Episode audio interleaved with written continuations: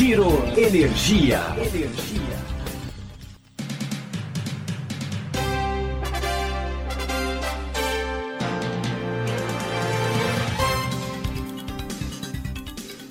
Olá, tudo bem? Esse é o Giro Energia, o podcast patrocinado e desenvolvido pela Econ Energia. Eu sou Roberto Rockman, jornalista que cobre o setor há duas décadas. Nesse episódio, a gente vai falar de financiamento a projetos de geração e autoprodução. Para saber mais, a gente entrevistou dois especialistas. Ouça o que cada um deles tem a dizer.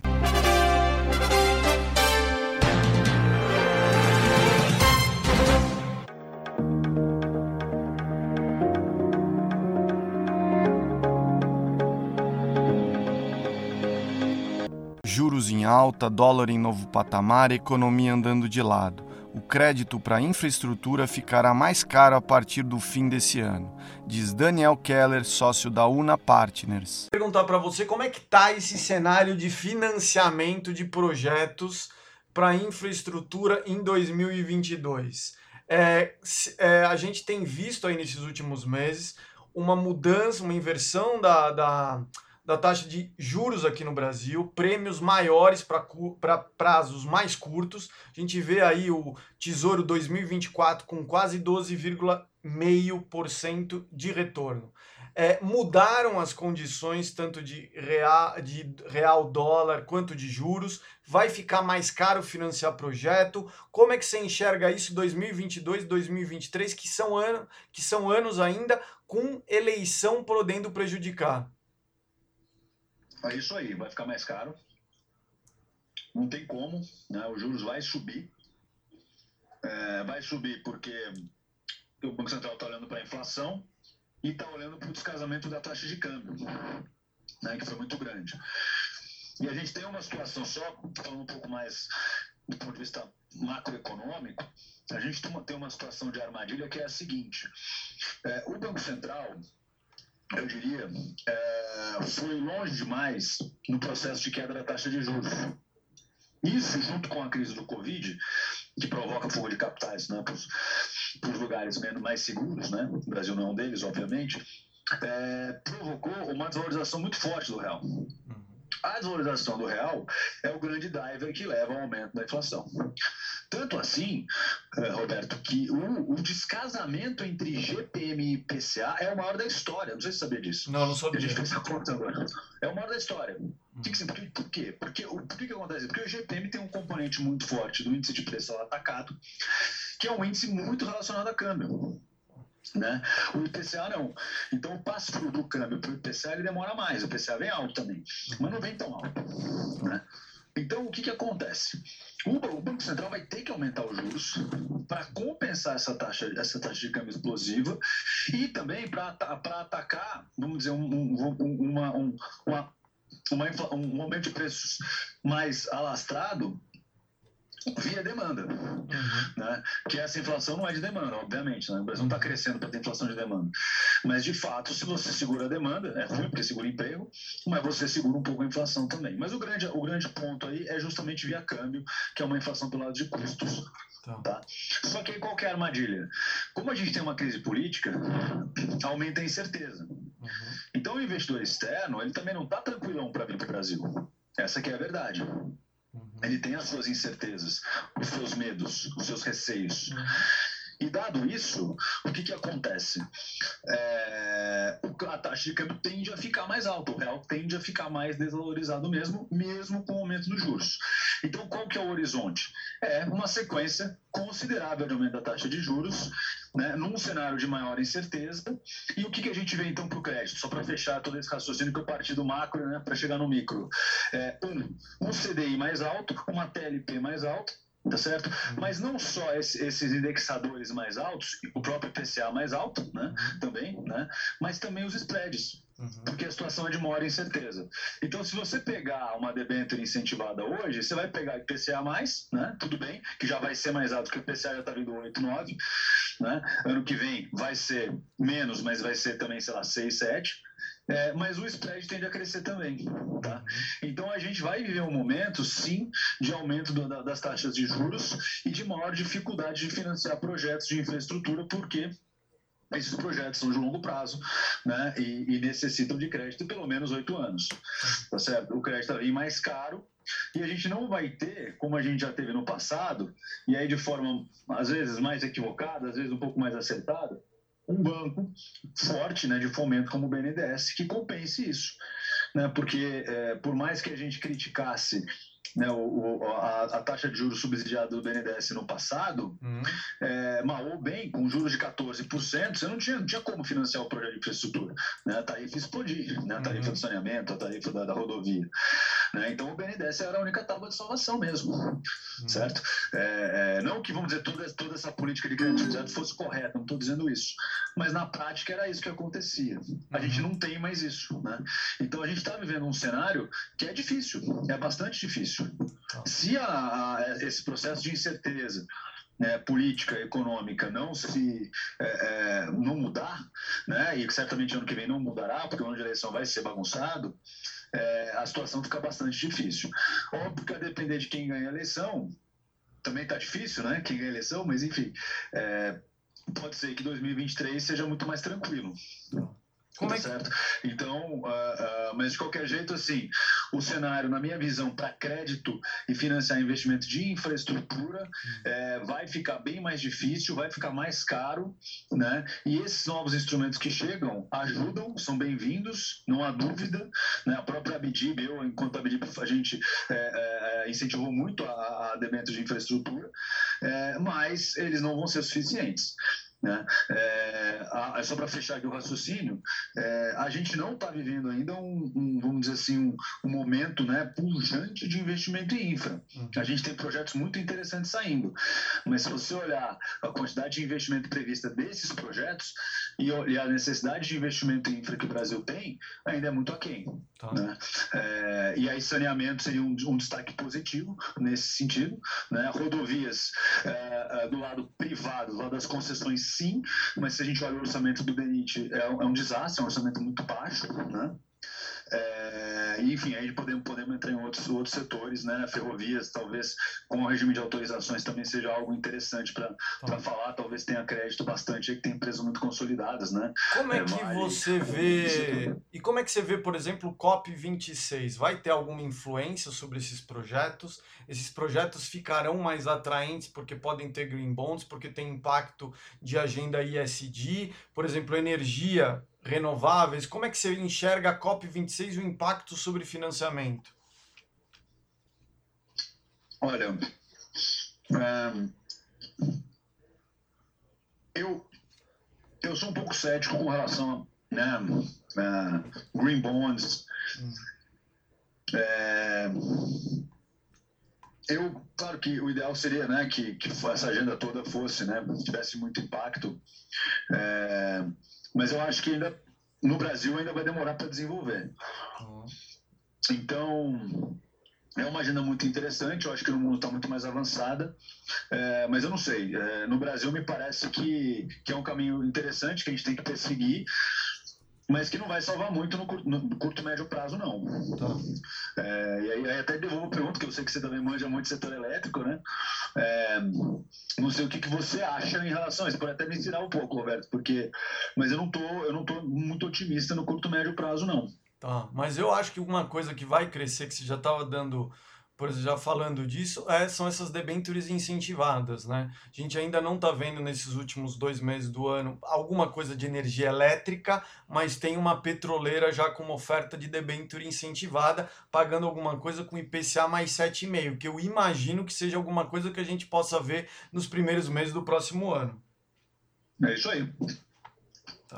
Do, do IPCA mais 3,5, 4, hum. busca 4,5, talvez dependendo do prazo. Hum IPCA mais 7,5. Alto pra caramba. Com IPCA alto, né?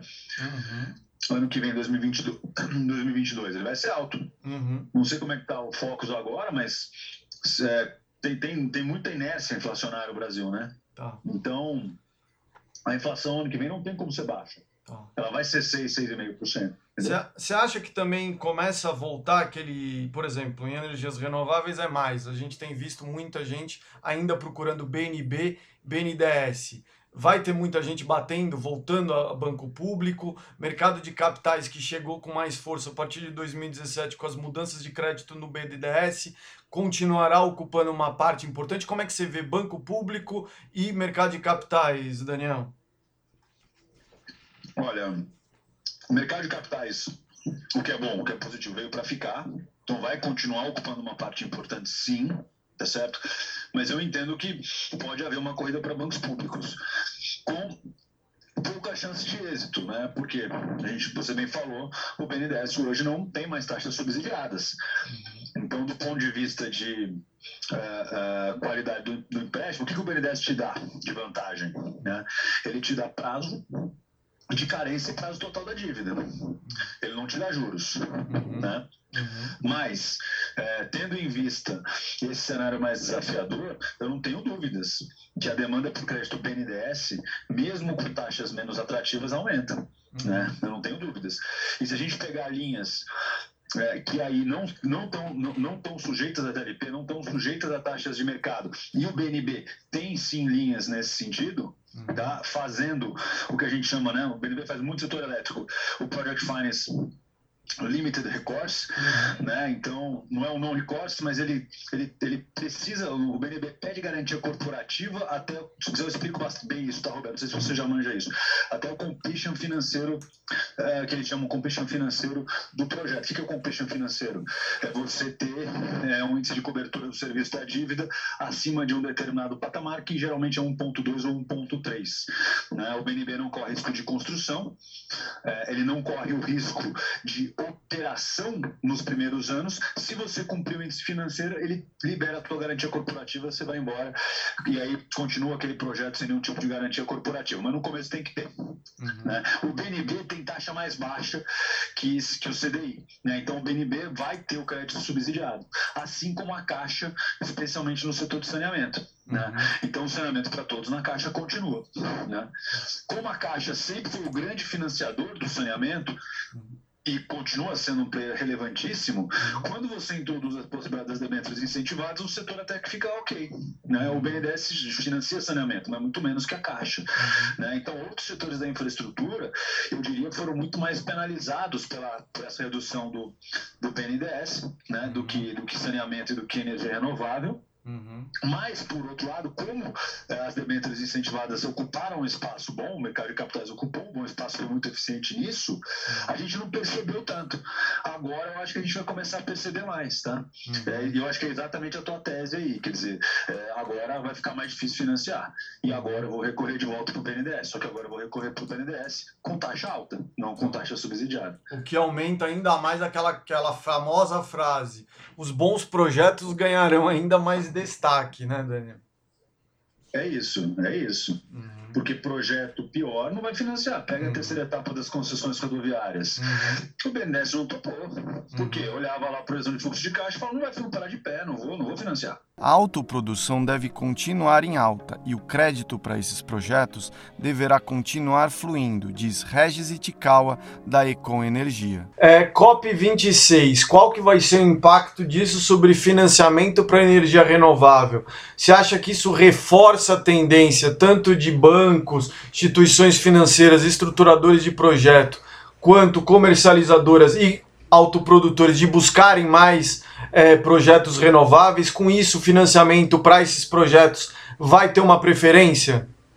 Sim, Rockman, sim. Acho que nós acompanhamos de perto essa questão da COP26, né? E o que a gente vê é que realmente, inclusive, empresas né, e fundos né, de investimentos aqui do Brasil acabaram participando desse, desse evento.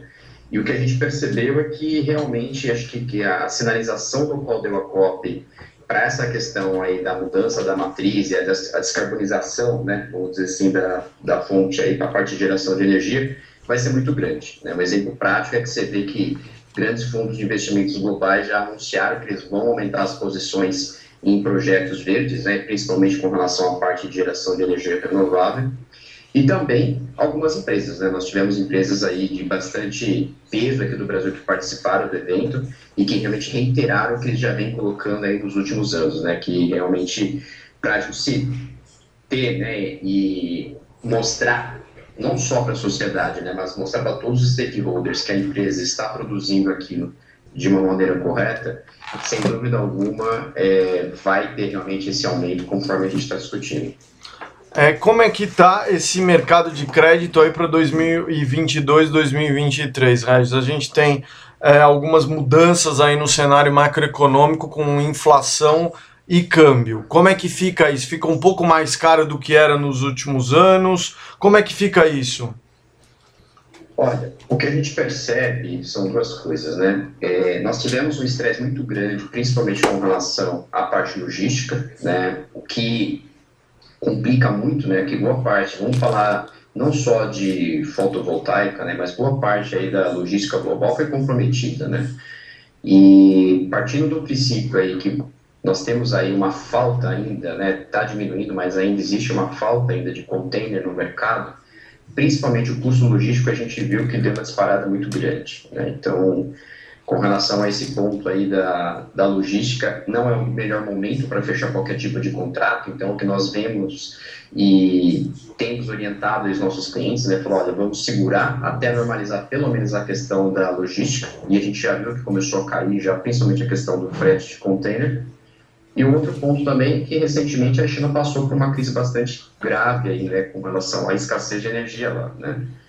E inclusive em conversa com alguns fabricantes de placas, é, eles informaram que tinha uma condição assim não vista é, na China por causa da do decreto que eles tiveram lá, né, sobre a questão do, entre aspas, né, do, do racionamento de que eles tinham que trabalhar em torno de cinco dias e para quatro. Se falando em China, que era uma empresa que trabalhava 24 por 7, é né, uma coisa assim muito difícil de enxergar. Mas pelo que a gente tem monitorado, já está voltando ao normal, né, eles já resolveram um problema que eles tinham com relação ao fornecimento aí do carvão. E até a, pró a própria COP26, né, Rockman, a gente sabe que o desejo nosso é que realmente tivesse aí é, essa mudança abrupta com relação à retirada do carvão, mas o que foi declarado é que vai haver a diminuição, né, e não realmente aí a, a exclusão aí do modelo de térmica via carbono. E como é que você está vendo essa questão aí de, de financiamento? Tem mercado de capitais, é mais bancos públicos como BNB e BNDES? Como é que fica essa composição da carteira de crédito para o próximo ano, a partir do próximo ano, Regis? Olha, tem as duas coisas, né? Então acho que eu acho que o banco de fomento ainda ele tem ainda uma parcela muito grande nesse tipo de, de empreendimentos, são empreendimentos com capital intensivo, né? São grandes investimentos. Então tanto o BNDES quanto o BNB a gente sabe que realmente é um grande player aí que vai dar esse fomento aí para é, alavancar esses projetos, né? Mas o contrário também é verdadeiro, né? A gente vem conversando com vários fundos, temos aí contato aí com algumas empresas também multinacionais e muitas dessas empresas elas também estão capitalizadas, né? Então eles têm hoje uma verba destinada para estar tá, é, investindo nesse tipo de projeto, atendendo aí a, a causa ESG. Então, assim, eu acho que vai dar um casamento aí muito bom, né? A gente sabe que tem crédito, a gente vê que, claro, as taxas subiram um pouco, né? A gente não tem como realmente controlar isso, mas a gente tenta reduzir em outros pontos. Né? Então, a, a, recentemente nós tivemos aí a notícia de que o, o governo vai estar tá, é, dando alguns incentivos com relação à importação de equipamentos aí fotovoltaicos, por exemplo. Então, acho que uma coisa acaba balanceando a outra. Tá? Mas nesse momento, o que a gente tem orientado nossos clientes e até os nossos projetos, a gente está tentando segurar e tentando otimizar ao máximo até que a gente tenha uma sinalização um pouco mais clara principalmente com relação ao suprimento e a questão logística aí, é, da China para cá. Tá. É, a gente viu recentemente um contrato aí fechado em dólares com uma, com, de autoprodução com uma empresa aí que trabalha no, no, no, ramo de commodities. Isso pode ser um, um nicho que pode ser atrativo aí nos próximos meses e anos? Sim, sim. Acho que nós temos contato com grandes players, inclusive como você até mesmo colocou, né? São players aí que tendo aí uma, uma posição aí de receita muito grande com variação aí do da commodity e uma variação aí cambial. E para eles é até mais seguro porque quando você traz isso a, a, ao indexador do dólar, você consegue teoricamente reduzir um pouco o custo no seu contrato. Claro, existe a volatilidade do câmbio? Sim, existe Mas como o produto dele é exportação, então vai variar para ele também. Então, mesmo que ele tiver uma variação do, do contrato de compra e venda de energia, a receita dele também vai variar. Né? Então, ele consegue estar tá equilibrando esse tipo de negócio aí, porque a receita dele é muito dependente aí realmente aí do câmbio. Né? Tá. E fica essa questão também da autoprodução buscando também isso, mesmo com as taxas um pouco mais altas, por conta dessa busca de maior previsibilidade e de redução de custos de energia, que essa tendência no mercado cativo é cada vez mais crescente, né? Sem dúvida. É, uma grande reclamação que nós temos aí no mercado, né, principalmente de muitos players, inclusive clientes nossos que vêm nos procurar para fazer autoprodução, é que os encargos dispararam, né? Então, é, nós temos aí um PLD batendo aí essa semana aí 95, 94 reais, mas nós temos térmicas aí a 2 mil reais funcionando. Hum. Então, essa diferença realmente aí do PLD, né, do mercado spot, porque realmente está se pagando aí do, do CMO, está virando encargo. Então, tem muito cliente nosso aí que está pagando 100 110, 120 reais de encargo por causa aí realmente dessa diferença. Né? Bom, pelo que a gente ouviu, o crédito para projetos deve ter novas condições a partir de 2022, mas a autoprodução deverá continuar financiando empreendimentos com condições mais vantajosas. O crédito ficará mais caro mesmo em 2022? Quanto? Vale a sua reflexão. Esse foi o Giro Energia, o podcast sobre o setor de energia, patrocinado e desenvolvido pela Econ Energia. Até em breve.